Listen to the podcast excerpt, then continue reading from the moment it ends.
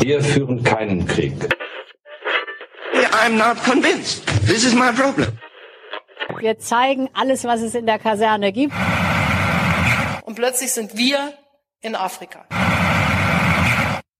Willkommen bei Sicherheitshalber, dem deutschsprachigen Podcast zur Sicherheitspolitik. Wir sind zurück aus der Sommerpause. Übrigens, wer es noch nicht gehört hat, unsere Urlaubssommer-Jubiläumsfolge, die steht immer noch zum Nachhören, können wir nur empfehlen. Ja, heute die Folge 15. Am Mikrofon wie immer Thomas Wiegold von Augen geradeaus. Ulrike Franke, aktuell beim Future of Humanity Institute an der Uni Oxford. Frank Sauer von der Bundeswehr-Uni in München.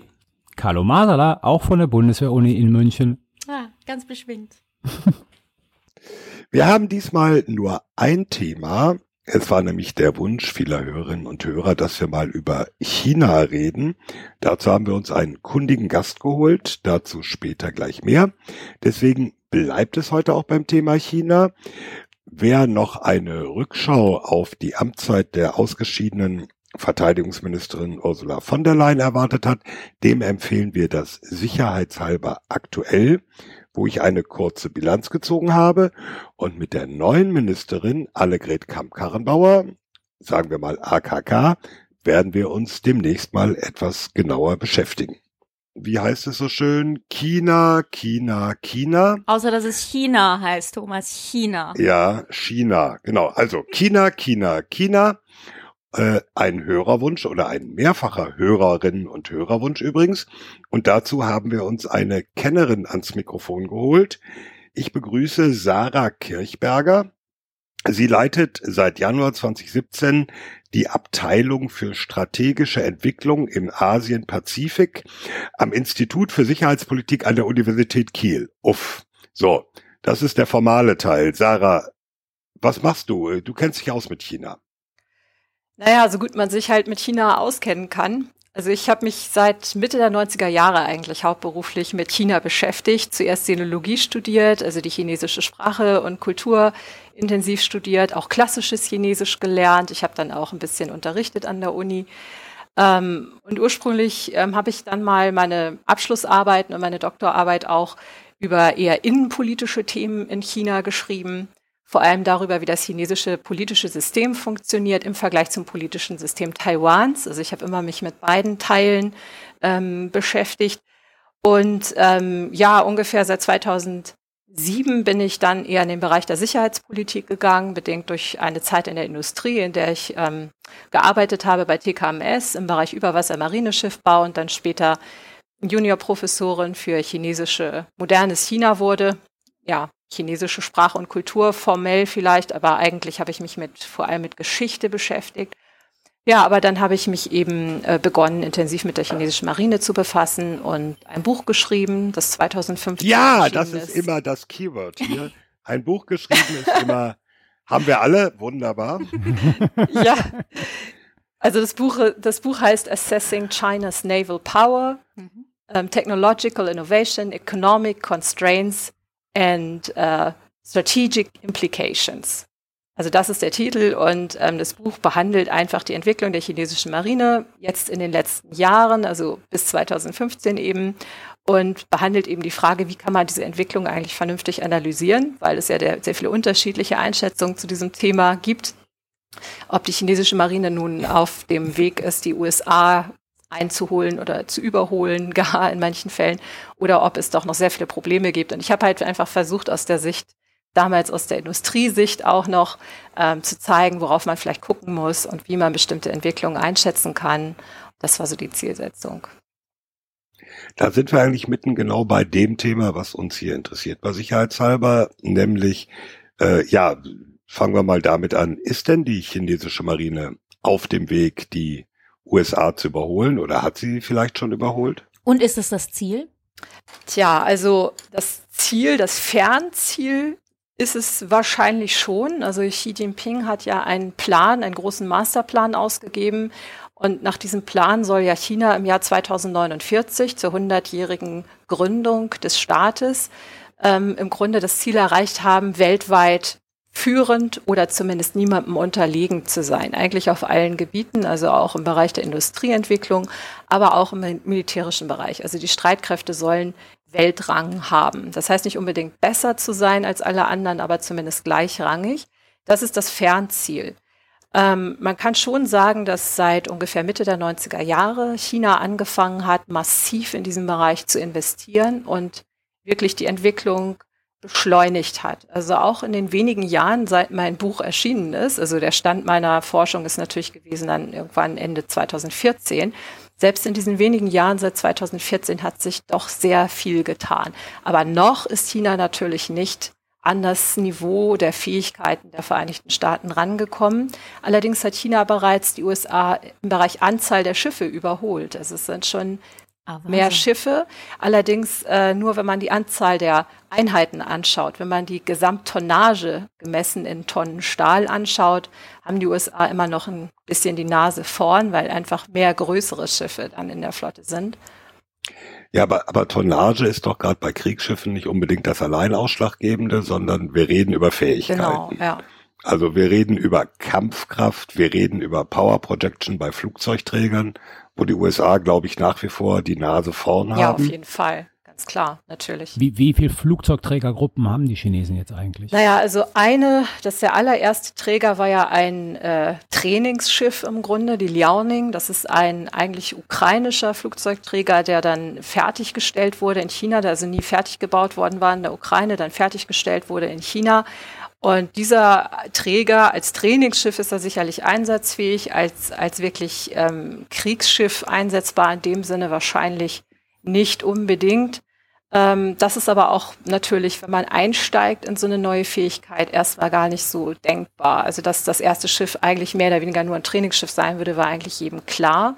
Allerdings sind zwei weitere Träger im Bau und Momentan vermutet man, dass also mindestens vier Trägergruppen geplant sind, wenn nicht sogar sechs. Damit wären wir bei mittelfristig wären wir dann damit bei acht und die Amerikaner haben noch immer was? Elf? Ja, elf im Moment, ne? Ja, okay.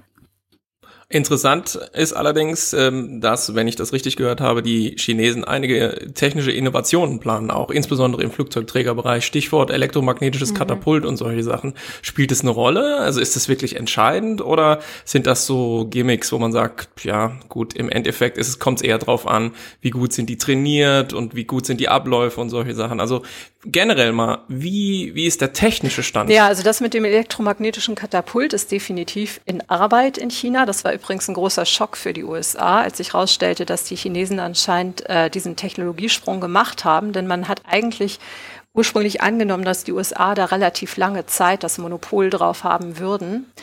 Ähm, das wäre insofern ganz gut gewesen, weil auch Dampfkatapulte ja gar nicht so einfach äh, zu bauen sind. Auch das ist schon eine technische Herausforderung aufgrund der Material, Materialien, die benötigt werden und so weiter.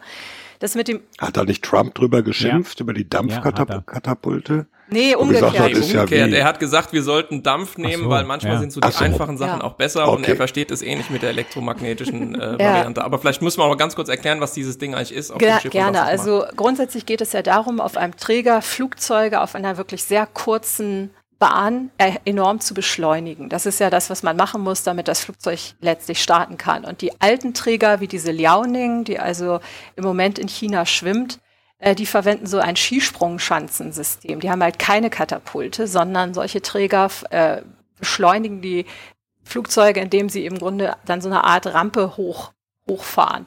Das Problem ist, wenn man also keinen zusätzlichen Schub von hinten gibt durch so einen Katapult, dann äh, können die Flugzeuge entsprechend weniger stark beschleunigt werden und können entsprechend nicht so schwer sein beim Start. Sie haben dann eine geringere Reichweite, sie können weniger Treibstoff mitführen, können nicht so schwer bewaffnet sein, einfach damit das Startgewicht eben nicht so hoch ist und dann ist entsprechend auch die Reichweite, weil ja weniger Benzin, äh, weniger ja, äh, Treibstoff und so weiter dabei ist, die Reichweite der Flugzeuge kleiner. Nun haben die Chinesen ein außerordentlich schweres Flugzeug, das, äh, das relativ schwierig sowieso auf dem Flugzeugträger zu starten ist. Es ist also nicht ganz optimal. Deswegen ist die Katapulttechnik für China schon wichtig um aus diesen Flugzeugen ähm, wirklich das rauszuholen, was im Grunde möglich wäre. Problem mit Katapulten ist, wie gesagt, ähm, dass das eine erheblich äh, schwierigere, kompliziertere Technik ist. Deswegen auch nur wenige Marinen der Welt so eine Technik überhaupt einsetzen können. Und der Standard bisher war eben Dampfkatapulte, also mit Dampfkraft die äh, Katapulte zu betreiben. Die neue Technik mit elektromagnetischer äh, Kraft, das zu machen, erfordert natürlich unglaublich viel Strom. Also man braucht dann ein im Grunde Kern, ein, im Grunde ja, man braucht eigentlich ein Antriebssystem, das in der in der Lage ist, einfach dann so viel Energie auch bereitzustellen. Und das ist gar nicht so einfach äh, zu realisieren. Deswegen gibt es auch viele, die sagen, sind eigentlich noch relativ skeptisch, ob die Chinesen das hinkriegen werden, weil noch gibt es keinen Nuklearantrieb für Überwasserschiffe mhm. in China. Also es gibt nuklearbetriebene U-Boote. Aber es gibt im Moment ähm, nur ähm, Gasturbinen und eben Dampfturbinen und äh, Dieselantriebe für Überwasserschiffe. Und es ist auch noch nicht bekannt, dass irgendeiner der neuen im Bau befindlichen Träger wirklich Nuklearantrieb ähm, bekommen wird. Insofern ist das noch so ein bisschen fraglich, wie das dann aussieht. Ulrike. Jetzt hast du ja gesagt, dass China eben neue Fähigkeiten entwickelt. Ich finde das insofern ganz spannend, als dass es gibt ja so das Klischee, dass China vor allen Dingen nachmacht. Ne? Also so dieses Klischee des Copycats äh, der, der amerikanischen auch anderen Technologien. Und ähm, was mich interessieren würde, inwieweit ist aktuell im chinesischen Denken das Ziel, wir wollen quasi können, was die Amerikaner können, also die Amerikaner so als, als militärisches Vorbild. Und inwieweit geht es schon weiter zu sagen, wir denken, wir wollen neue Fähigkeiten, wir wollen andere Fähigkeiten. Ich frage vor allen Dingen deswegen, weil ich interessiere mich sehr für diese ganze Thematik der ähm, Revolution in militärischen Angelegenheiten, also diese Idee, neue Technologie zu nutzen. Und in der neuen Militärstrategie, die China ja gerade jetzt vor einer Woche oder was rausgebracht hat, wird mehrfach in der englischen Übersetzung über die Revolution in militärischen Angelegenheiten nach chinesischer Prägung äh, gesprochen. Und mich würde mal interessieren, was sich da deiner Meinung nach hinter verbirgt und ähm, ja, was, was da so alles mhm. mit dabei ist. Also man kann, kann schon sagen, dass gerade am Anfang sicherlich das Ziel war, aufzuschießen, aufzuholen und sich ganz stark an dem Vorbild USA zu orientieren. Es gibt ja auch diese ganze Debatte, ob Träger nicht langfristig auch obsolet sind, weil sie letztlich genau. zu schwer zu schützen sind und ein zu interessantes Ziel darstellen. Ja. Deswegen ist dann eben die Frage, ob sich das, mhm. ob das wirklich lohnenswert ist, so, so viele Ressourcen in so ein, ein potenziell irgendwann mal obsoletes Waffensystem zu stecken. Aber da kann man, denke ich, schon dran erkennen, dass China wirklich sich da noch an diesem Vorbild USA orientiert, auch aus symbolischen Gründen. Also die symbolische mhm. Macht von Trägern ist ja auch nicht zu unterschätzen. Es geht ja nicht nur darum, wie einsatzfähig sie als Waffensystem sind, sondern wenn man zum Beispiel vietnamesische Schiffer, äh, Fischerboote erschrecken will im südchinesischen Meer, macht das natürlich einen Unterschied, ob man da mit einem Küstenwachschiff oder mit einem Flugzeugträger ihnen entgegen, entgegenfährt. Stell mal vor, dann bist du so ein Fischer ja. und dann kommt da ein Flugzeugträger vorbei.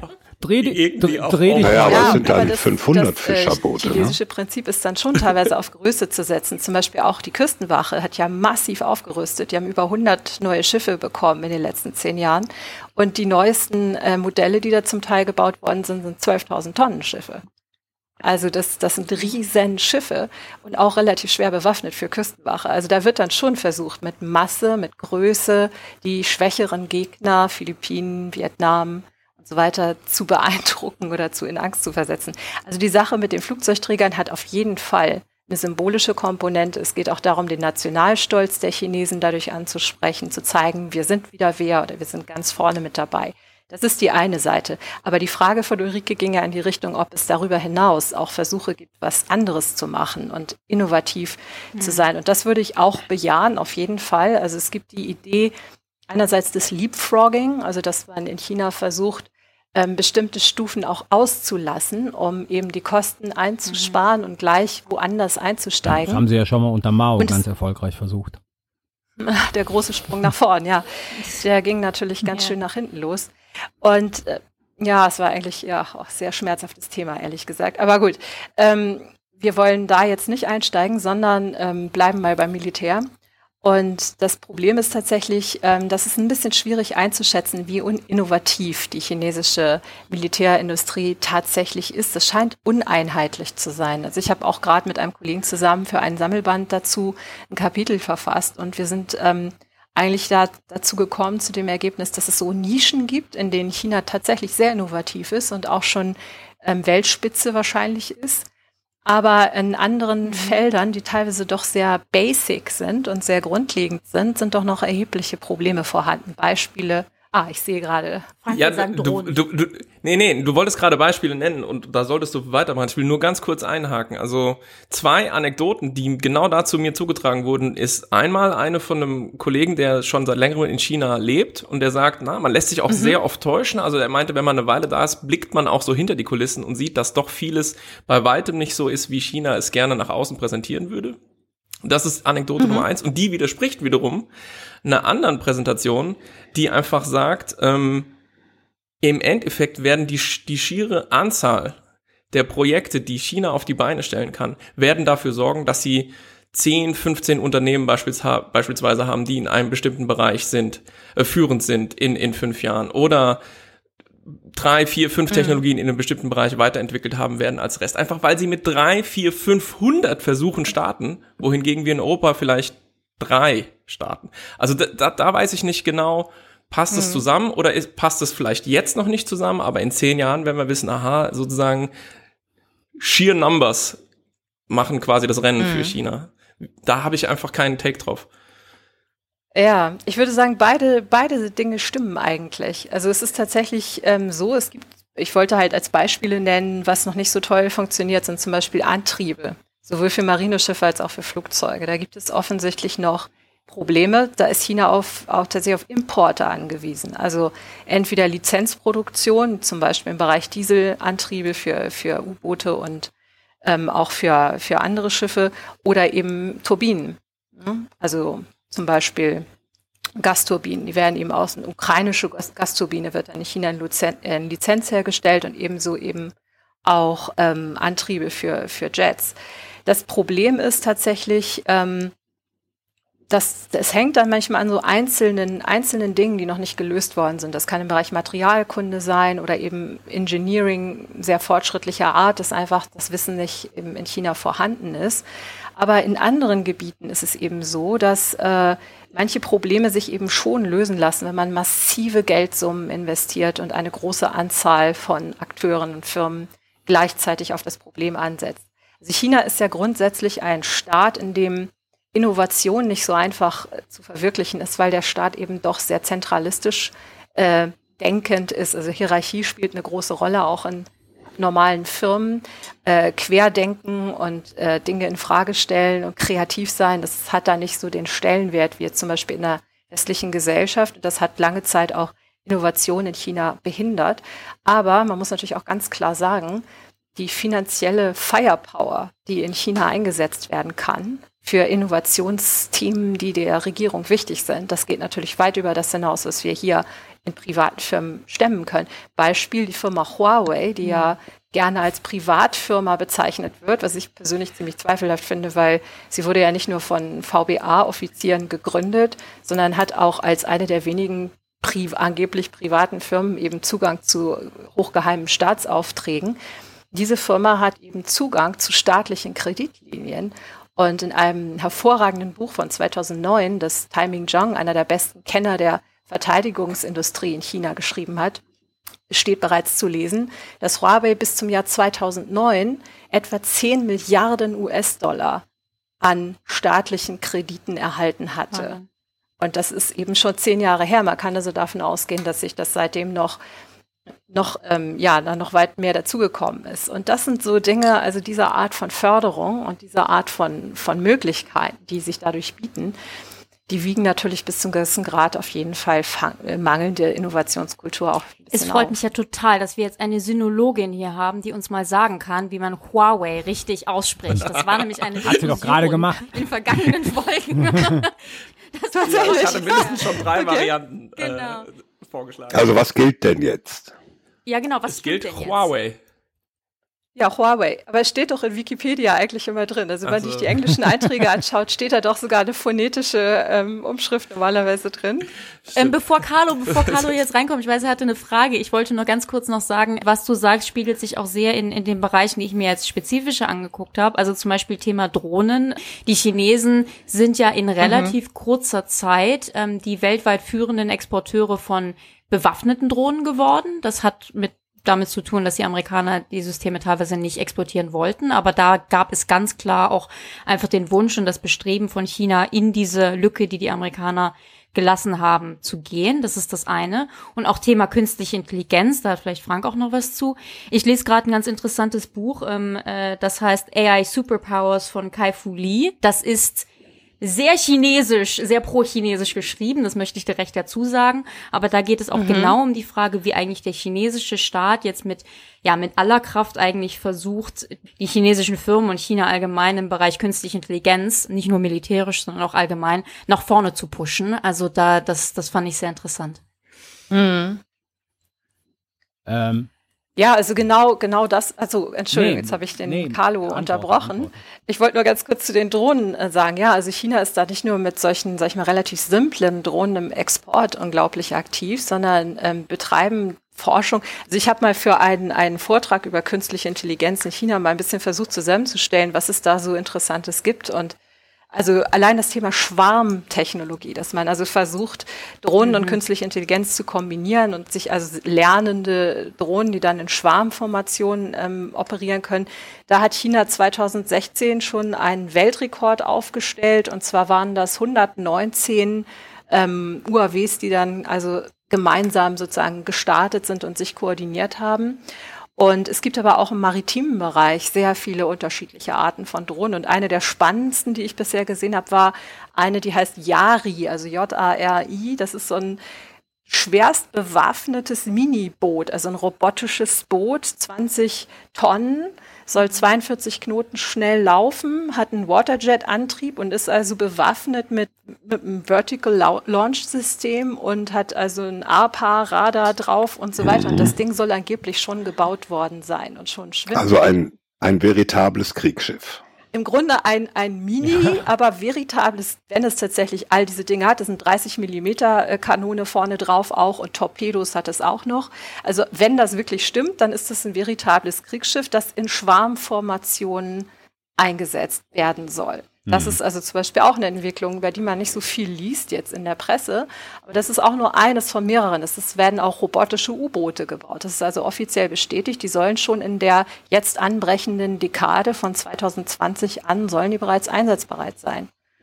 Also das ist so ein bisschen das, was den Amerikanern am meisten Angst macht, aus meiner Sicht fast, neben den natürlich Raketen ähm, dass also solche neuen Technologien gewisse alte Vorteile, die die Vereinigten Staaten eben haben, gewissermaßen versuchen könnten, an Schwachstellen eben auszuhebeln.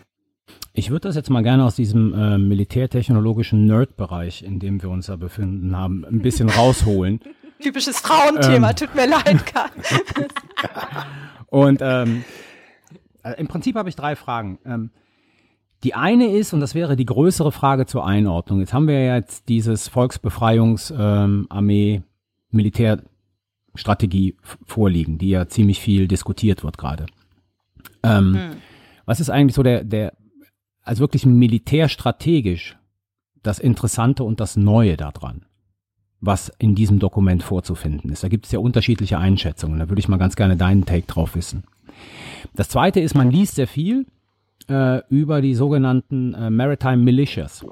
Und das scheint ja wohl ein zentrales Instrument auch der chinesischen Marine oder der chinesischen Staatsführung zu sein. Wenn du das für uns mal einordnen könntest. Und wenn du mhm. noch was zur Luftwaffe sagen willst, und wenn nicht, dann ist das auch okay. Es gab eine relativ intensive Diskussion, und zwar ähm, nicht nur unter Akademikern, sondern auch sozusagen unter Policy-Leuten und, und Praktikern, bei der Frage, ob die ähm, chinesische Luftwaffe überhaupt in der Lage wäre, ähm, einen erfolgreichen Angriff auf Taiwan zu führen, weil das Argument war, die Amerikaner haben die taiwanesische Luftwaffe und Luftabwehr so gut ausgestattet über die letzten Jahre, dass sozusagen der Airstrike gegen Taiwan bei den Chinesen zu massiven Verlusten führen würde. Das ist eine offene Debatte, da wird Pro und Contra immer wieder argumentiert. Würde mich deine Meinung dazu interessieren. Hm.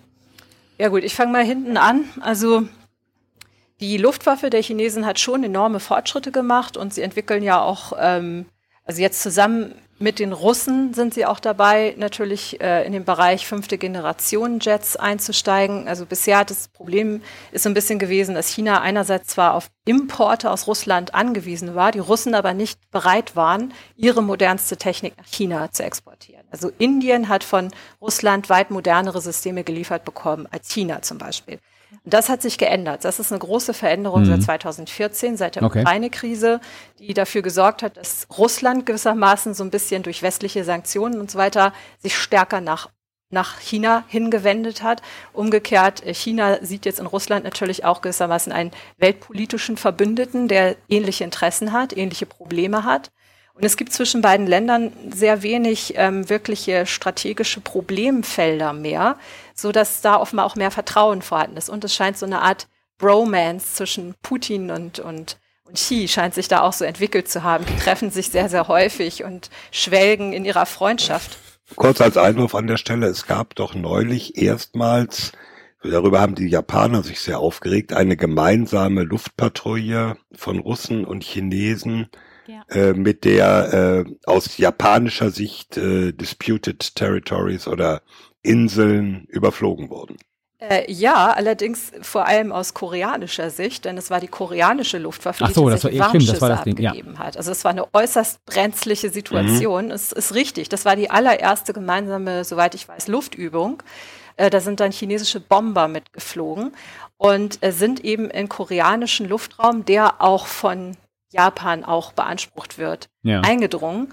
Und äh, das hat jetzt auch noch zu Ärger zwischen Korea und Japan geführt als kleinen Nebeneffekt. Aber eigentlich ist das Interessante, dass nicht nur diese gemeinsame Patrouille stattgefunden hat, sondern sogar eine Verletzung dieses koreanischen Luftraums stattgefunden hat. Die Russen haben sich mittlerweile, äh, nachdem sie es anfangs abgestritten haben, haben sie eingeräumt, dass sie tatsächlich dort eingedrungen sind. Möglicherweise war es ein Versehen. Das kann man nicht ausschließen, dass da irgendwas schiefgelaufen ist und das nicht Absicht war. Aber diese Tatsache einer gemeinsamen Luftübung wenn man das in Kontext setzt mit den gemeinsamen Militärübungen, die seitdem seit 2012 verstärkt stattgefunden haben. Vostok war ja zum Beispiel auch das erstmalig chinesische Truppen mit geübt mhm. haben bei der großen russischen Richtig. Übung im Osten. Und es gibt seit 2012 gemeinsame Marineübungen, im Grunde normalerweise zweimal im Jahr, gab ja sogar welche im Mittelmeer und in der Ostsee. Das ist also eine neue Entwicklung. Nach vielen Gebieten, man sieht das eben auch im Bereich der Militärtechnik, die Russland jetzt teilt, also S-400, das Raketen äh, das, das Raketenabwehrsystem ist ja nach China auch verkauft worden, ebenso wie äh, Su-35-Flugzeuge und so weiter. Also das sind alles, das sind alles Entwicklungen, die neu sind und aus meiner Sicht ähm, schon einiges an Veränderung bringen können, weil die russische Technik, auch wenn sie vielleicht nicht ganz auf demselben Level ist technisch gesehen wie zum Beispiel amerikanische oder fortschrittliche europäische Technik, funktioniert mhm. aber. Und das ist ja im Einzelfall dann vielleicht wichtiger, also dass, dass Dinge auch vielleicht leichter zu warten sind, leichter zu bedienen sind und gut funktionieren, kann im Ernstfall ja ja, entscheidender absolut. Vorteil sein. Also erprobte Systeme sind ja. oft vorzuziehen, an, anstatt dass man irgendein ganz neues, äh, ganz neues System nimmt. Und Dementsprechend, also wenn da jetzt eine enge Zusammenarbeit stattfindet, vielleicht darf ich das kurz erwähnen, weil es in den Kontext passt, auch wenn es nicht zu deiner Frage passt, äh, Carlo. Und zwar äh, kann man auch beobachten seit 2014, dass gerade ukrainische Fachkräfte ähm, auch China unterstützen. Also zum Beispiel ist bekannt geworden durch Presseberichte, dass der Chefdesigner des Flugzeugträgers Liaoning, die hieß ja ursprünglich Varyak, äh, inzwischen in China arbeitet, in einem Forschungsinstitut in Qingdao und beim Design neuer Flugzeugträger Träger dort hilft. Und es gibt wohl viele weitere Beispiele für russische und ukrainische Experten, die in ihren eigenen Ländern vielleicht nicht so gute Verdienstmöglichkeiten haben oder in irgendeiner Weise frustriert sind oder einfach ein so gutes Angebot aus China bekommen haben, dass sie es nicht ablehnen konnten die also helfen, die, die Lücken zu füllen, die da vorhanden sind im Bereich Know-how. Und inzwischen gehen China und Russland sogar in gemeinsame Entwicklung. Also mhm. das ist auch eine neue, neue Sache, zum Beispiel im Bereich Drohnen und auch Cyber. Da finden jetzt gemeinsame ähm, Entwicklungen statt. Ja, also Luftwaffe, wie gesagt, ist immer noch so ein bisschen äh, technologisch gesehen abhängig dadurch von, von ausländischer Hilfe, aber die Luftwaffe der Chinesen ist definitiv sehr viel besser geworden äh, kann sehr viel mehr. Es gibt auch viele Flugzeuge und von, vom chinesischen Festland aus können sie im Grunde auch das ganze südchinesische Meer ganz gut abdecken. Ähm, es gibt jetzt Taiwan eine, angeht, Übung, die ähm, angekündigt worden ist, die sozusagen keinen Angriff auf Taiwan simuliert, aber das ganze Seegebiet ist irgendwie jetzt gesperrt worden. Ist das richtig? Also die findet jetzt demnächst ja, statt, das ist, ne? Genau, genau. Ähm, ja, also Taiwan ist ein Sonderthema, würde ich mal sagen, weil das hängt an mehreren Faktoren. Taiwan mhm. ist ja zum einen wirklich äh, militärisch sehr starke Insel. Also die sind auf Jahrzehnte lang auf das Invasionsszenario hin vorbereitet. äh, dann weiß man natürlich nicht so ganz genau, wie groß im Einzelfall dann die Unterstützung wäre, die sie vielleicht von den USA bekommen würden. Ich persönlich gehe davon aus, dass sie unterstützt werden würden.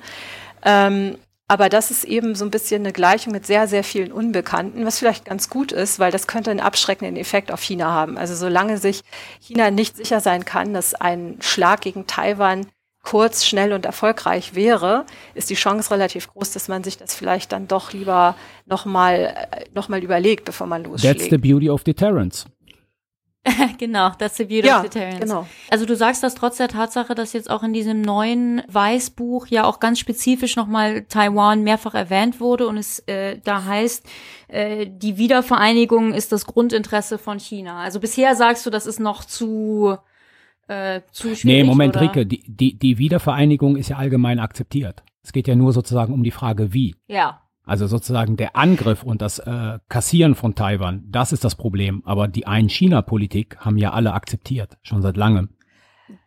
Ja, wobei, also ein China-Politik heißt halt nicht, dass, dass man dadurch den, der VR China einen Freifahrtschein erteilt, äh, die Insel kriegerisch einzunehmen. Genau, das, das sage ich ja. Das ist die Ausnahme. Genau. Naja, also die, das ist ein sehr, wirklich sehr kompliziertes Thema. Also grundsätzlich kann man sagen, China hat leider, leider, muss ich sagen, auch die Propaganda des Staates hat irg- ja, seit Jahrzehnten die Bevölkerung im Grunde daraufhin indoktriniert, dass das sozusagen ein absolutes Nonplusultra ist. Also man muss Taiwan irgendwann mit, mit, dem, mit dem Festland wieder vereinen. Deswegen wird das von sehr vielen Chinesen, die eigentlich wahrscheinlich denen das Thema vielleicht völlig egal wäre, wenn sie, wenn sie nicht so indoktriniert worden wären, ist das äh, für viele ein absolut undenkbar, dass man darauf verzichten könnte. Dadurch ist eine Situation geschaffen worden, die die Führung natürlich auch sehr unter Zugzwang setzt, da irgendwelche Fortschritte zu sehen. Aber Taiwan wiederum sind seit Jahrzehnten, besonders seit Taiwan demokratisch geworden ist in den 80er Jahren, ist die Bereitschaft der Bevölkerung, sich wieder mal von einem von einer Diktatur regieren zu lassen, ist, ist gegen Null gesunken. Also wir haben bei Umfragen regelmäßig Werte von weit über 90 Prozent von Leuten, die eben sagen, auf keinen Fall wollen sie das. Also zwar können sich manche Taiwaner eine Wiedervereinigung in ferner Zukunft schon vorstellen, aber dann mit einem demokratischen China. Also die Voraussetzung dafür wäre, dass auf China in China ein Wandel eingetreten sein müsste, dass dieses Land in, also sozusagen akzeptabler geworden ist, dass man sich dann wieder vereinigt. Aber solange das nicht der Fall ist, hat man auf Taiwan keine Unterstützung dafür. Ich würde jetzt gerne mal da reingrätschen, weil über Taiwan können wir jetzt wahrscheinlich auch noch mal drei Stunden reden, weil dieses Ja. Thema äh, ein Sonderfall ist. Ähm, was ja hier in der Debatte immer wieder eine Rolle spielt und, und auch natürlich geostrategisch von Bedeutung ist, äh, südchinesisches Meer. Wir haben schon ein paar Mal erwähnt. Es gibt ja diese Ansätze der USA, aber auch Frankreichs oder Großbritanniens. Wir äh, beharren auf der Freedom of Navigation, auf dem Recht auf Durchfahrt und schicken alle Nase lang mal wieder ein Kriegsschiff da durch. Das wird dann von Hunderten von Fischerbooten blockiert, äh, von diesen Maritime Militias. Aber es geht eigentlich immer so weiter. Ist da äh, irgendein ein Weg in Sicht, wie man damit umgehen kann? Muss man da mehr tun? Müsste die deutsche Marine auch dringend mal eine Fregatte da durchschicken? Hm. Ja, witzig. Ich komme gerade aus Washington DC von einer South China Sea Konferenz zurück. Die wurde bei CSIS durchgeführt, wo natürlich über genau diese Fragen gesprochen wurde. Ja, also das südchinesische Meer ist, ist ein sehr interessanter, äh, interessanter Testfall eigentlich dafür, wie ein mächtiger werdendes China sich zu benehmen gedenkt. Und ein relativ besorgniserregendes Signal ist, dass diese, dieses Urteil des Schiedshofes in Den Haag zum Thema Rechte der Philippinen von China komplett abgelehnt wurde.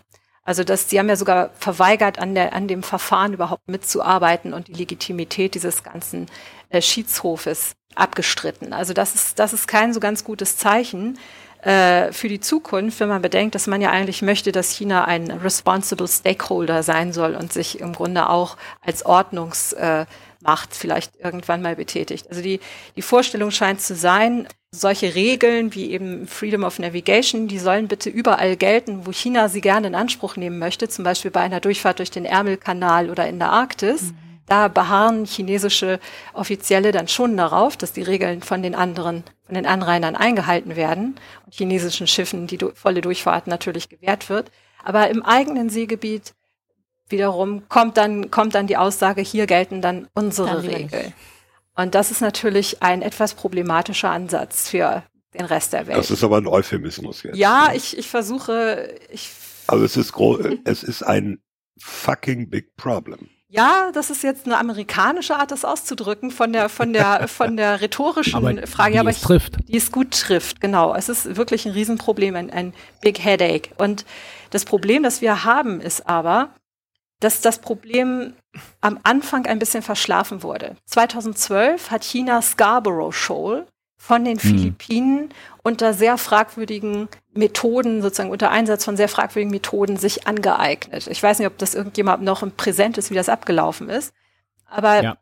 Nein, sag Nee, mal. Scarborough Shoal war also sehr, sehr lange von den, von den Philippinen, ähm, ist ja auch nah an den Philippinen dran gelegen, besetzt. Die hatten da ein, ein Boot auf Grund laufen oder ein Schiff auf Grund laufen lassen. Es waren immer ein paar Soldaten dort. Also es war eine sehr, sehr rudimentäre Befestigung, aber sie war vorhanden und permanent besetzt. Und dann kamen irgendwann diese maritimen Milizen, nach denen Carlo ja auch vorhin gefragt hat, und haben also rundherum im Grunde dieses, dieses, dieses Shoal, dieses Riff abge eingekesselt, sodass also Versorgung auch nicht mehr möglich war für die philippinischen ähm, Soldaten, die dort waren. Und dann gab es also ein Standoff, das ging mehrere Wochen so und die Amerikaner als Schutzmacht der Philippinen, sie sind ja militärisch verbündet, haben dann irgendwann darauf gedrungen, dass da jetzt mal eine Lösung kommen muss und dann wurde gemeinsam äh, beschlossen, dass sich erstmal alle Kräfte, also außerhalb des Ringes der Chinesen waren dann natürlich inzwischen philippinische Kräfte dann hingefahren, dass sich erstmal alle zurückziehen und dann verhandelt wird.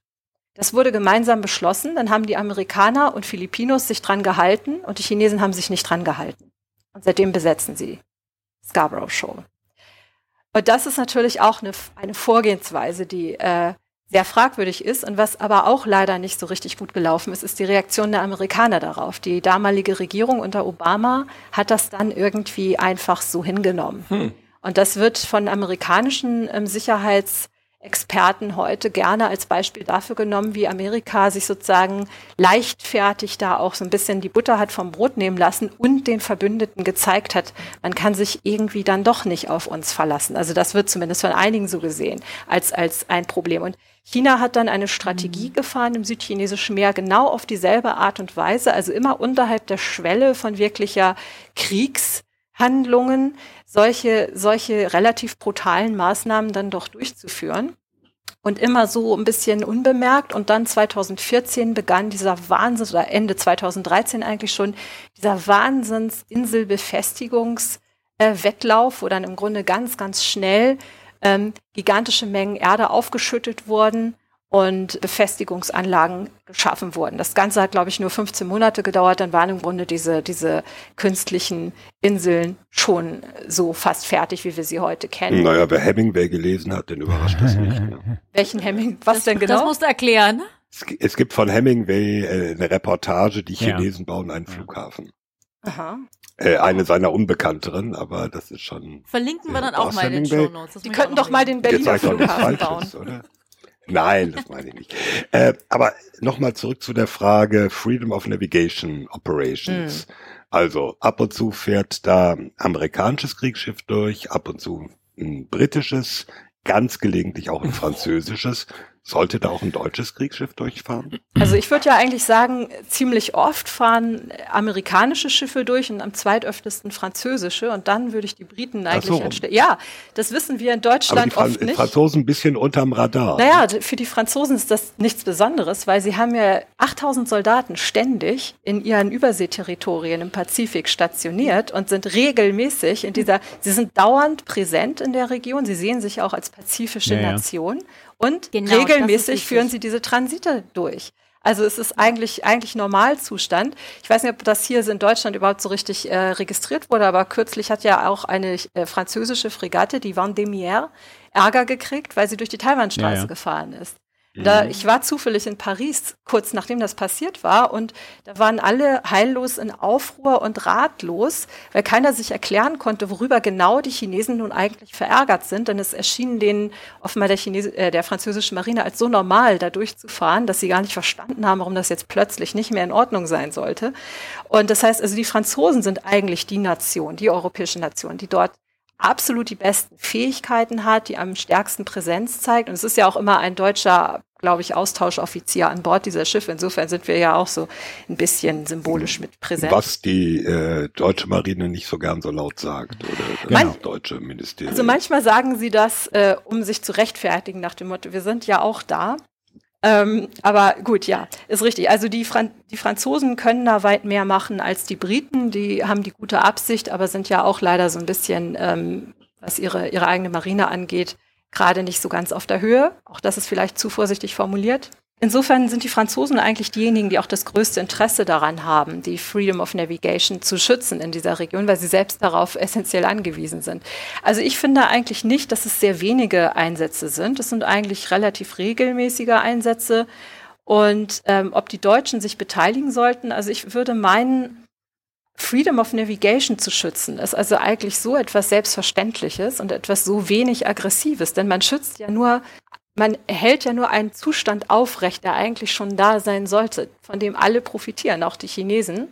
Und grundsätzlich würde ich schon denken, dass es richtig wäre für eine große Handelsnation, die diese Seewege regelmäßig nutzt und die auf den Schutz dieser Seewege angewiesen ist, wenn sie zumindest einen kleinen symbolischen Beitrag auch leisten würde. Ich weiß von Gesprächen, aus Gesprächen mit unserer eigenen Marine, dass die Marine natürlich auch jederzeit dazu bereit wäre, wenn es ein politisches Mandat gäbe. Gibt's aber ja, nicht. Das wäre halt eine politische Frage. Gibt's aber nicht. Eben, also wenn es keines gibt, mhm. kann man nichts machen, aber grundsätzlich ähm, wäre das möglich und ich bin mir sicher, dass das sehr, sehr gern gesehen würde von unseren Verbündeten, von den Franzosen, Briten, aber eben auch den Vereinigten Staaten, dass das ein Bekenntnis wäre zu dieser Ordnung und zu diesen Bündnissen und ähm, könnte vielleicht bis zum gewissen Grade auch unsere ja, Haltung bezüglich NATO und zwei Prozent und so ein bisschen. Aber mildern, was, was würdest du glauben? Und ich glaube, das ist ja so ein Argument, im, im, so viel wie ich weiß, im Bundeskanzleramt. Ne? Was würdest du glauben, wäre eine chinesische Reaktion, wenn die deutsche Marine durch die Straße von Taiwan fahren würde? Also die Chinesen sind ja gerne, wenn irgendjemand den Dalai Lama trifft, sozusagen in so einer halboffiziellen ähm, Formationen sind ja gerne dazu bereit, da mal richtig Krawall zu schlagen. Würdest du erwarten, dass es negative, massive negative Auswirkungen hätte für die deutsch-chinesischen Beziehungen oder würdest du äh, da das eher nicht so sehen? Also ich bin mir sicher, dass es Protest gäbe und bestimmt auch vielleicht irgendwelche kon negativen Konsequenzen gäbe. Es, man sollte vielleicht deutsche Staatsbürger, die sich in China auf, aufhalten, vorher warnen, nachdem es mit diesen beiden Kanadiern, Bavo und Kovrig passiert ist. Oder man sollte sich darauf einstellen, dass wenn also gerade irgendwelche Besucher anstehen, dass dann äh, deutsche Politiker sicherlich eine ungemütliche halbe Stunde haben würden, so wie Patrick Lindner neulich, als Christian. er mit der FDP-Delegation in China war. äh, Entschuldigung, Patrick, wie komme ich auf Patrick? Christian Lindner natürlich, Entschuldigung, ähm, Christian Lindner, der ähm, eine halbe Stunde lang angeschrien wurde, weil Deutschland angeblich mitverantwortlich dafür ist, dass in Hongkong jetzt Proteste stattfinden, denn wir haben äh, Hongkonger Dissidenten in Deutschland Zuflucht gewährt und dadurch haben wir diese Proteste angeblich mit ermutigt. Also sowas ist, ist sicherlich zu erwarten. Andererseits ist die Straße von Taiwan ein internationales Gewässer. Also es gibt überhaupt keinen Grund, warum irgendjemand das Recht haben sollte, dieses Gewässer dicht zu machen. Und es ist eigentlich so, wenn man stillschweigend den Anspruch der Chinesen anerkennt, nach Belieben darüber zu verfügen, wer da nun durchfahren darf und nicht, dann hat man den Anspruch eigentlich anerkannt. Das ist ja mhm. das Problem an der Sache.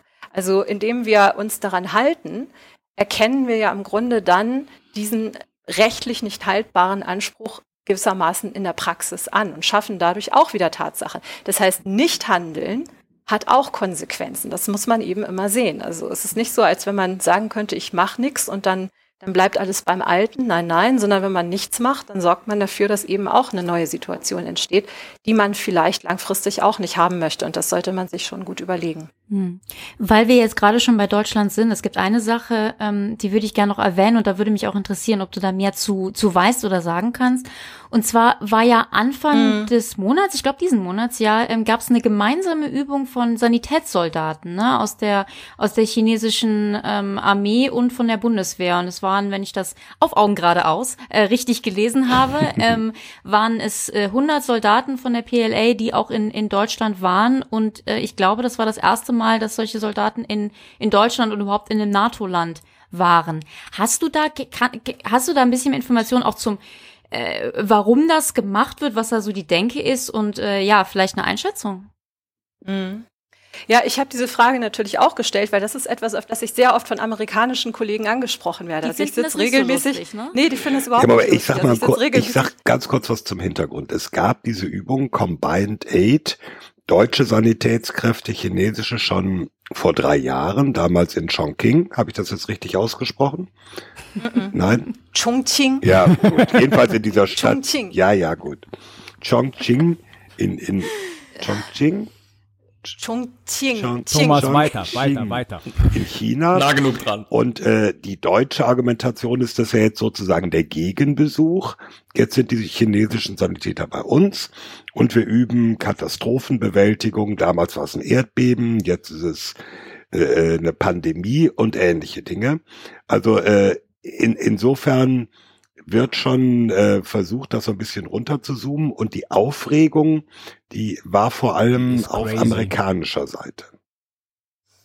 Ja, also auf amerikanisch, das kann ich bestätigen. Also ich sitze da regelmäßig in den verschiedensten Gesprächsrunden und als einzige Deutsche in der Regel kriege ich natürlich das ganze Echo ab. Also es kommt natürlich immer, warum tragt ihr nicht eure zwei Prozent zur NATO bei? Warum beteiligt ihr euch nicht an Freedom of Navigation Operations? Und was soll denn jetzt bitte noch diese Übung mit den Chinesen? Also das, man muss eben sehen, aus deren Sicht ist das ja nur ein Puzzlesteinchen in einem Gesamtbild, das nicht so schön aussieht. Ich habe ähm, natürlich auch gefragt, dann äh, mir bekannte ähm, Soldaten und auch im BMVG, was, was ist denn das jetzt? Was soll diese Übung? Und ähm, es wurde mir so erklärt, dass man zum einen man möchte schon ein, den militärisch-militärischen Kontakt China-Deutschland nicht komplett irgendwie abreißen lassen oder abbrechen. Also man pflegt weiterhin ähm, normale militärische Diplomatie und auch andere Kanäle. Und diese, diese rein, sagen wir mal, sanitätsbezogene Übung erschien ein, als ein sinnvolles Instrument, das vor allem deshalb auch sinnvoll erschien, weil chinesische und deutsche Soldaten sind ja im selben Einsatzgebiet aktiv, zum Beispiel in Mali. Und äh, mir wurde das so erklärt, wir werden kurz, über kurz oder lang in eine Situation kommen, wo wir in solch einem Fall kooperieren müssen, zum Beispiel durch einen Terroranschlag oder eine Epidemie oder wie auch immer. Also es ist einfach nur eine Frage der Zeit, wann das mal passiert. Und wenn wir uns sicher sein können, dass es irgendwann mal passiert, dann wäre es doch auch sinnvoll, wenn wir das vielleicht vorher schon mal geübt haben. Also so wurde mir das im Grunde dargestellt. Na, ehrlicherweise gehört auch dazu, die Chinesen betreiben zwar in Gao in Mali ein Roll-2 Hospital, also schon äh, eine gehobene medizinische Einrichtung für äh, Feldlazarett, kann man im Grunde genommen sagen. Trotzdem äh, fliegen die Deutschen ihre Verletzten und möglicherweise Verwundeten lieber aus, als sie in dieses chinesische Feldlazarett zu bringen. Also so ganz eng ist die mhm. Kooperation dann doch nicht. Scheint ja. nicht so zu sein, das ist richtig. Also vor Ort in Mali ist die Kooperation, soweit ich das weiß, von einem Kollegen von mir, Robin Schröder, der selbst 15 Monate in Mali verbracht hat, also der die Lage vor Ort wirklich gut kennt, ist die Kooperation vor Ort natürlich überhaupt nicht eng. Also er sagte de facto, dass, äh, dass da sehr wenig direkter Kontakt ähm, stattfindet. Aber generell, Aber, generell mal als, als politischer Einwurf, es ist natürlich völlig abstrus, dass die Amerikaner, die ihrerseits ihre Mill-Mill-Kontakte zu den Chinesen halten, ähm, und einige halt, ähm, ich sag jetzt mal, Anti-Chinesen hier in der deutschen Debatte so ein Aufschrei äh, äh, proben, wenn äh, diese Mill-Mill-Kontakte auf einem relativ niedrigen Niveau seitens der Bundesrepublik Deutschland gehalten werden. Also das finde ich total absurd und ich habe diese Debatte nie verstanden. Ähm, mhm. Mit Blick auf diejenigen, die, die uns jetzt hier vorwerfen, wir würden sozusagen der äh, PLA Tür und Tor zu sämtlichen militärischen Geheimnissen der NATO öffnen. Und das ist jetzt übertrieben von mir, aber es war kurz davor, dass solche Argumente geäußert wurden. Hm. Also ich persönlich habe solche Argumente jetzt nicht zu hören bekommen. Da ging es wirklich nur um die Frage, warum macht ihr diese spezielle Übung, was soll das? Und äh, da hatte natürlich, äh, die USA hatten ja bis vor kurzem China auch noch zu RIMPAC eingeladen. Ne? Das ist ja auch noch nicht so Genau, lange her, dass richtig. China von RIMPAC wieder ausgeladen wurde. Also insofern ist das alles eine relativ RIMPAC müssen wir kurz erklären, ist eine große pazifische Übung der Pazifik-Anrainerstaaten. Genau. Genau, eine Marineübung und die Chinesen sind, glaube ich, zweimal, ich bin mir gerade nicht ganz sicher, wie oft dabei gewesen, also regulär als eingeladener Gast und damals schon negativ aufgefallen, weil sie zusätzlich auch noch ähm, Spionage betrieben haben. Also sie haben da noch ähm, Aufklärungseinheiten an den Rand des Gebiets geschickt, um zusätzlich noch äh, Informationen zu gewinnen und nun sind sie ausgeladen worden. Ich glaube, Frank hat schon längere Zeit signalisiert, dass er etwas sagen wollte. Ja, ähm, wir können das Gespräch auf jeden Fall, glaube ich, noch ewig fortführen. Ich wollte den Versuch machen, uns sozusagen durch äh, die Erhöhung des Fluglevels auf 30.000 Fuß uns sozusagen für, für dieses eine Mal zumindest in den Sonnenuntergang entschwinden zu lassen. Die Frage, die ich habe, ist folgende. Du hast es ja schön skizziert, wie China da, ähm, sagen wir mal, das Völkerrecht etwas eklektisch auslegt und sich in ähm, so ja manchmal drauf pocht, zum Beispiel im Bereich des dem maritimen Bereich, dann manchmal äh, sozusagen gilt's ihm gar nicht. Gleichzeitig ist es natürlich auch so, dass wir uns um die äh, ja, rechtsbasierte liberale Weltordnung auch aus anderen Gründen noch Sorgen machen müssen. Also Trump ist ja nun auch sozusagen nicht unbedingt äh, der, der äh, ja, größte Fahnenträger in diesem Bereich. Meine Frage an dich eher so ordnungspolitisch mit Blick auf Zukunft. Was ist zu erwarten? Wird sich vielleicht so ein Akteur wie China über Zeit auch so ein bisschen rein sozialisieren in dieses bestehende System? Oder hast du eher die Vermutung, dass sich das alles wegwenden wird von diesem System, wie wir es so kennen, eben seit zweiter Hälfte 20. Jahrhunderts und dass im Prinzip so die Weltordnung und insbesondere so die internationale Rechtsordnung ganz anders aussehen wird in vielleicht 20, 25 Jahren?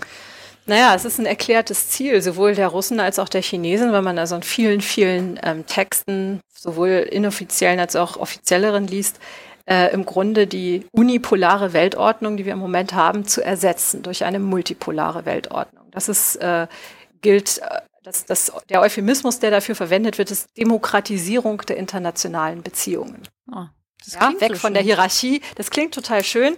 Gemeint ist aber eigentlich äh, sowas wie Großmachtkonkurrenz, wo dann die kleineren Staaten letztlich auf Gedeih und Verderb äh, dem Wohlwollen der Großmächte auch aus, ein Stück weit ausgeliefert sind und wo auf jeden Fall in der Nähe mancher Großmächte, wenn nicht aller, solche Einflusszonen ents- entstehen, wo im Grunde semi semi-selbstständige Staaten dann äh, nur noch existieren. Das ist zu, zumindest das Negativszenario, das da im Raum stehen könnte.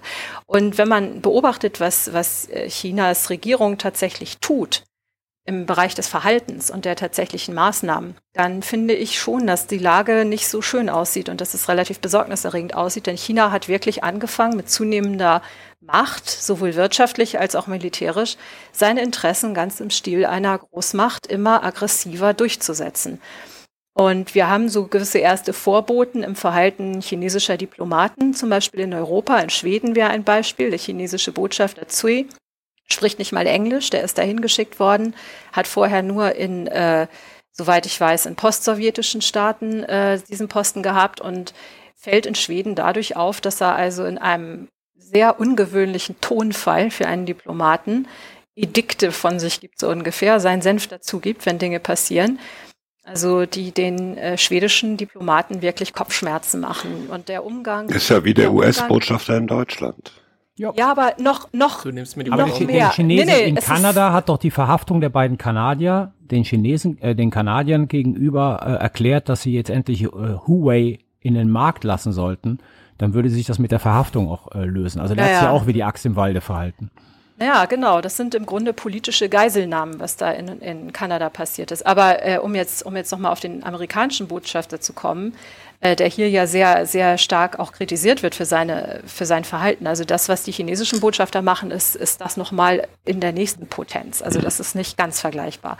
Und äh, das Problem, was ich vor allem sehe, weshalb ich mir Sorgen mache, ich glaube nicht, dass China Ambitionen hat, ähm, die ganze Welt zu dominieren und auch äh, sicherlich militärisch stellt China für uns in Westeuropa sicherlich keine äh, direkte Bedrohung dar.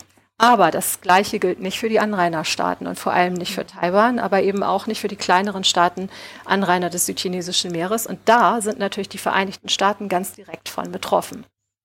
Und das heißt, wir sehen einer Zukunft entgegen, in der diese Konkurrenz in Asien-Pazifik sich zuspitzen könnte. Ich mache mir ehrlich gesagt mittlerweile wirklich Sorgen um die Sicherheit von Taiwan. Da leben 23 Millionen Menschen, die niemandem was getan haben, die schon vor langer Zeit einseitig erklärt haben, das Festland nicht angreifen zu wollen, also von sich einseitig Nicht-Angriffs, äh, eine Nicht-Angriffserklärung abgegeben haben, die demokratisch regiert sind. Das ist das fortschrittlichste Land in ganz Asien, nach, nach eigentlich allen Kriterien, gesellschaftlich und so weiter und äh, wird aber behandelt wie ein Paria auf der internationalen Ebene, ähm, was eigentlich auch historisch nicht wirklich gerechtfertigt ist. Also eigentlich wird dieses chinesische Narrativ, das sei ein unabtrennbarer Teil der Volksrepublik China, mehr oder weniger äh, nachgebetet, auch wenn die historischen Fakten eigentlich dem nicht so ganz entsprechen.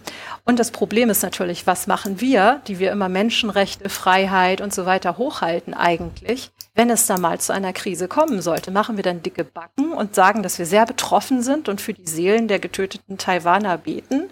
Oder äh, sind wir vielleicht auch in der Lage, in irgendeiner Form auf die Krise einzuwirken? Ich bin eben der Meinung, dass jetzt die richtige Zeit dafür ist, denn jetzt haben wir noch die Möglichkeit, durch unsere Signale, die wir senden, durch die Tatsache, dass wir das beobachten und kommentieren, auch Richtung China zu signalisieren, dass das eben keine, kein einfacher Spaziergang wäre, dass das nicht unbedingt gelingen würde und dass das vor allem von der Weltgemeinschaft auch nicht einfach so hingenommen werden würde. Und dadurch haben wir vielleicht auch die Möglichkeit, auf so eine Krise bisschen proaktiv einzuwirken. Während wenn wir so tun, als wenn da nichts los wäre, was besorgniserregend ist, dann ähm, könnte es sein, dass wir dazu beitragen, dass die Sache eskaliert. Und das naja, wir, wir werden dann alle Seiten zur Mäßigung aufrufen. Ja, und wer wird uns zuhören? Keiner, wie immer. Oh, das war, war ja ein, wenn auch düsteres, aber trotzdem ein sehr passendes Schlusswort. Wir können über China, glaube ich, noch stundenlang reden. Reden wir bestimmt auch noch weiter drüber. Ich möchte an der Stelle mich erstmal ganz herzlich bei dir bedanken, Ja, Sarah. vielen Ja, Dank. Vielen herzlichen Haben Dank. wir was gelernt, wa? Auf jeden Eine Fall. ganze Menge. Und also ich hätte noch Fragen zu Djibouti und String of Pearls und das kann, machen wir alles ein andermal. Herzlichen Dank und äh, ja, bis zum nächsten Mal. Ja, gerne. Vielen Dank für die Einladung.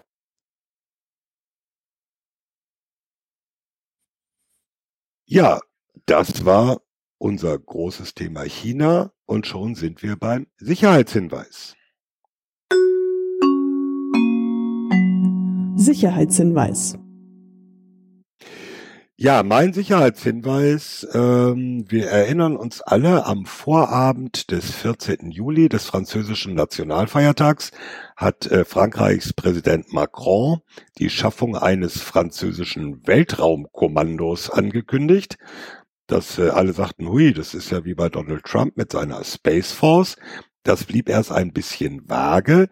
Die französische Verteidigungsministerin Florence Pally hat das am 25. Juli ein bisschen präzisiert. Und das Interessante ist, dass sie dann nicht nur sagte, wir schaffen ein Weltraumkommando, sondern dass sie auch sagte, wir bewaffnen unsere Satelliten im Weltraum.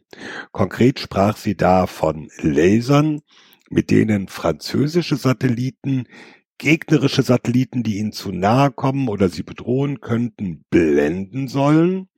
Da will Frankreich neue Technologien, neue Lasertechniken entwickeln und, da wird es dann für Deutschland interessant, auch gerne mit Deutschland zusammenarbeiten. Was das konkret heißt, was das heißt für Stichwort Bewaffnung im Weltraum und was das für die deutsche Debatte äh, bedeutet, das bleibt alles noch ziemlich vage. Deshalb erstmal nur der Sicherheitshinweis und das Thema wird uns weiter beschäftigen. Carlo. Mein Sicherheitshinweis gilt der Straße von Hormuz und dem britischen Anliegen an die Bundesrepublik Deutschland, äh, sich an einer Tankerschutzmission zu beteiligen. Ähm, der ehemalige Außenminister Hunt sprach ja von einer European-led äh, Maritime Protection Mission. Und äh, das wurde in Deutschland so diskutiert, als ob es darum geht, mit einem Mandat der EU ausgestattet, europäische Schiffe in die Straße von Hormuz unter britischer Führung zu schicken, um dort Tanker zu beschützen. Das äh, dem war aber nicht so, weil ganz konkret sucht Großbritannien im Kern europäische Beteiligung für eine Beteiligung an der in die US-Initiative International Maritime Security Construct eingebetteten britischen Komponente, nämlich der Führung einer Combined Task Group. Das heißt, wir haben nie über, die, über eine wirklich europäische Mission geredet, sondern sozusagen über einen europäischen Kern in einer amerikanisch geführten Mission. Und wie wir so sprechen, überschlagen sich die Ereignisse.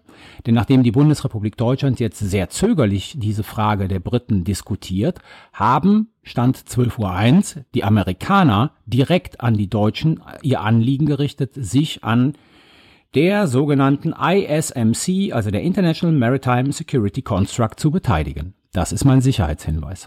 Die heißt auch Operation Sentinel. Jawohl. Das sollten das wir noch erwähnen. Naja. Na gut, vielleicht diskutieren wir das dann in der nächsten Folge. Mal sehen. Äh, in meinem Sicherheitshinweis geht es um die Präsenz beziehungsweise zunehmenderweise die Absenz des britischen Militärs in Deutschland. Ähm, seit dem Zweiten Weltkrieg war das britische Militär ja in Deutschland äh, präsent, hat Stützpunkte hier, war vor Ort.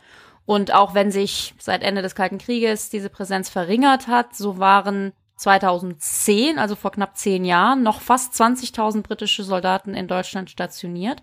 Und mir passiert es auch wirklich sehr regelmäßig, dass ich britische Militärs treffe, die mir sagen, ach, ich war in Paderborn stationiert oder ich war in Bielefeld stationiert. Und das Oder ändert sich. Sennelager. genau. Das, das ändert sich nun, beziehungsweise hat sich natürlich schon geändert. Das werden einige Hörer schon wissen. Ähm, in den letzten Jahren sind schon fast alle britischen Truppen abgezogen. Ähm, und dieser Abzug soll auch bis 2020, also bis zum nächsten Jahr dann komplett sein. Und derzeit sind es nur noch etwa 3000 britische Soldaten, die in Deutschland sind. Und am 9. Juli, und deswegen habe ich mich entschieden, das zu dem Sicherheitshinweis diesmal zu machen. Am 9. Juli begann die letzte große Einheit, äh, also das dritte Armored Close Support Battalion von den Royal Electrical and Mechanical Engineers, seinen Abzug aus Paderborn. Die Einheit wurde verabschiedet mit der Verleihung des Fahnenband der Bundesrepublik Deutschland, also die höchste Auszeichnung Deutschlands für eine militärische Einheit. Und ja, das ist schon so ein bisschen das Ende einer Ära, die wie ich finde, eigentlich in den, in den deutschen Medien nicht so wahnsinnig ähm, kommentiert wird. Und ab 2020 haben wir dann wirklich nur noch etwa ja 200 Vertreter der britischen Armee und ein paar zivile Mitarbeiter des Verteidigungsministeriums in Deutschland. Insofern ist das mein Sicherheitshinweis und ich würde sagen, da bleibt nur noch zu sagen, goodbye friends and thanks for being with us for 74 years. Das Ende einer Ära. Mit meinem Sicherheitshinweis will ich eigentlich nur auf zwei äh, Termine im August aufmerksam machen. Das erste ist der 2. August, der kommende Freitag. Ähm, das ist das Datum, an dem der Vertrag über nukleare Mittelstreckensysteme in Europa, der NF-Vertrag, wir haben ja hierbei sicherheitshalber oft drüber gesprochen, endgültig Geschichte sein wird. Ähm, Wie es jetzt weitergeht, ist ziemlich offen. Ähm, Im Kongress in den USA sind sich die Demokraten und Republikaner noch nicht so ganz einig, was so zukünftige Raketenentwicklung angeht, aber zumindest die sogenannte Precision Strike Missile wird ab November äh, getestet werden. Und das wäre dann zum Beispiel so ein System, was unter INF noch äh, verboten gewesen wäre. Äh, trotzdem, ich denke, jetzt in nächster Zukunft muss man da nicht mit einer Stationierungsdiskussion rechnen, so wie wir sie in den 80er Jahren mal hatten, zumal die NATO äh, eine relativ klare Position äh, hat verlauten lassen, dass sie nicht plant, nuklear bewaffnete Mittelstreckensysteme in Europa zu stationieren. Konventionell bewaffnete natürlich möglicherweise schon. Also wir, wir müssen das natürlich weiter beobachten und äh, hoffen, dass man da vielleicht rüstungskontrollpolitisch doch nochmal wieder irgendwie einen Angriffspunkt findet. Stichwort Rüstungskontrolle, das wäre der zweite Hinweis. Und zwar äh, wird am 20. bis 21. August, also nur zwei Tage, in Genf bei den Vereinten Nationen mal wieder über Autonomie in Waffensystemen gesprochen werden. Ich persönlich erwarte mir da äh, zumindest auf absehbare Zeit keinerlei bindende Beschlüsse.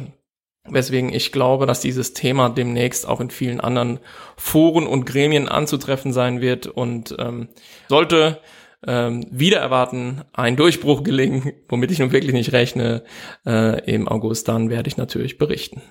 Und damit enden auch die Sicherheitshinweise. Sicherheitshinweis.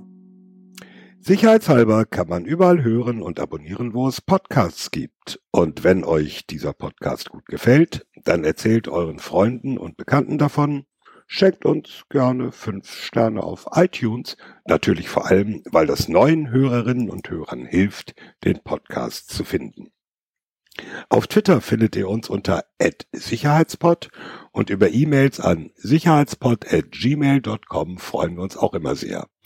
Nicht fehlen darf der Hinweis auf den sicherheitshalber Shop shop.spreadshirt.de slash sicherheitshalber Shop.